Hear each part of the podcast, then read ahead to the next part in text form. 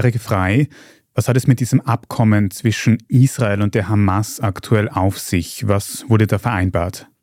Vereinbart wurden zwei Dinge. Erstens eine Freilassung von einer gewissen Anzahl von israelischen Geiseln, die die Hamas am 7. Oktober in den Gazastreifen verschleppt hat und seither gefangen hält, im Austausch mit Gefangenen Palästinensern in israelischen Gefängnissen. Und in diesem Deal hat man sich darauf offenbar geeinigt, dass es nur um Frauen und Jugendliche und Kinder geht. Unter den Geiseln sind ja auch zahlreiche Kinder, auch neugeborene Babys fast. In den Gefängnissen von Israel gibt es keine Kinder, aber sehr wohl jugendliche Teenager, die unter 18 Jahre sind.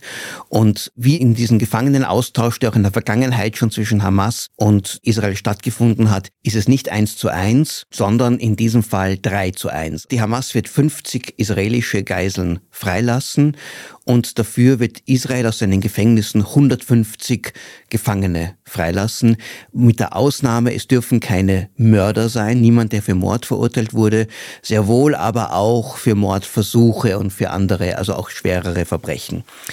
Diese Zahl ist jetzt einmal genannt worden, die könnte aber noch steigen. Es ist geplant, dass ungefähr jeden Tag einmal zwölf Gefangene freigelassen werden auf beiden Seiten.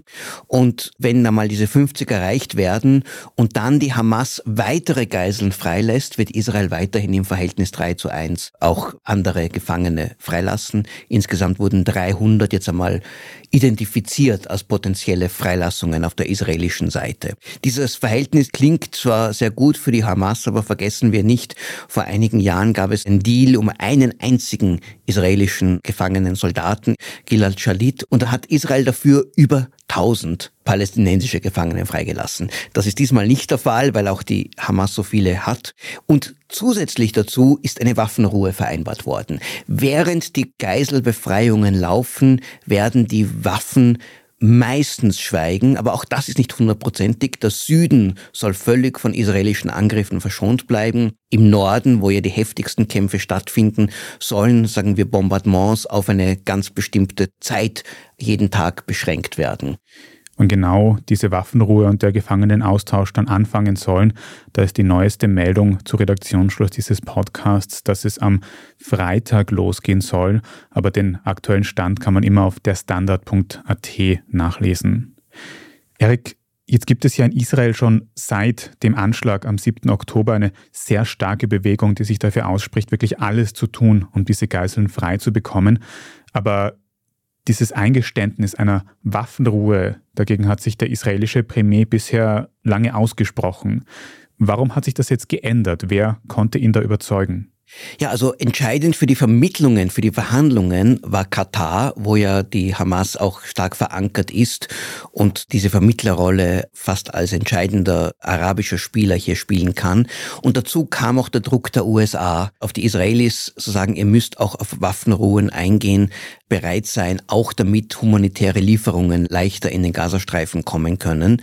Und der dritte Druck kam von den Angehörigen der Geiseln, die schon seit Wochen massiv demonstrieren und sagen, es kann nicht so sein, dass ihr den Kampf gegen die Hamas und die geplante oder gewünschte Vernichtung der Hamas als militärische Organisation das Leben unserer Angehörigen unterordnet. Und auch dieser Druck dürfte auf die Regierung Netanyahu gewirkt haben. Und so kam dieser etwas komplizierte Deal zustande, der jetzt zumindest einer gewissen Zahl von israelischen Geiseln die Freiheit geben wird. Aber vergessen wir nicht, 240 Geiseln sind in der Hand der Hamas, also eine große Zahl wird weiterhin mit einer sehr unsicheren Zukunft bedroht sein.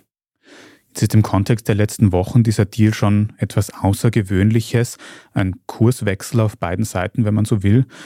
Denkst du, wird es da jetzt bei einigen Tagen Waffenruhe bleiben oder könnte das der Beginn eines vorläufigen Friedensprozesses sein? Also die Waffenruhe deren Länge hängt jetzt genau davon ab, wie viele Geiseln die Hamas freilässt. Wenn man sagt zehn am Tag, dann, wenn sie tatsächlich bis zur letzten Geisel gehen, dann wären schon mehrere Wochen Waffenruhe möglich.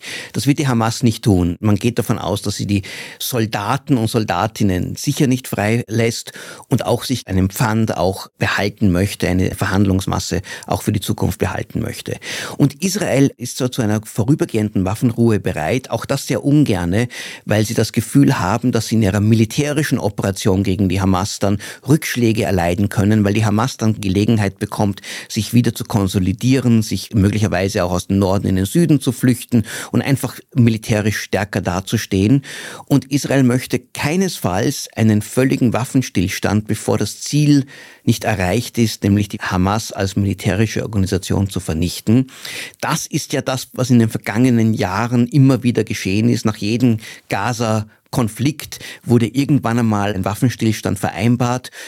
Und was ist danach geschehen? Die Hamas hat wieder aufgerüstet, hat sich wieder vorbereitet und bis hin zu diesem schrecklichen Massaker am 7. Oktober.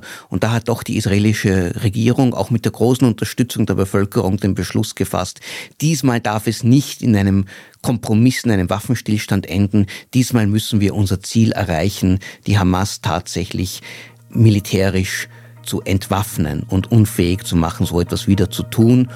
Ob das gelingen kann, ist eine andere Frage, aber das Ziel aufzugeben, ist die israelische Politik sicher derzeit noch nicht bereit.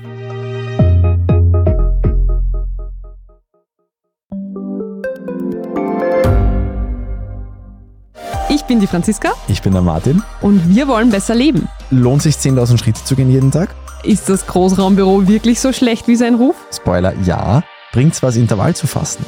Wir fragen die, die es wirklich wissen und probieren es auch gleich selber aus. Bei Besser Leben, jeden Donnerstag eine neue Folge.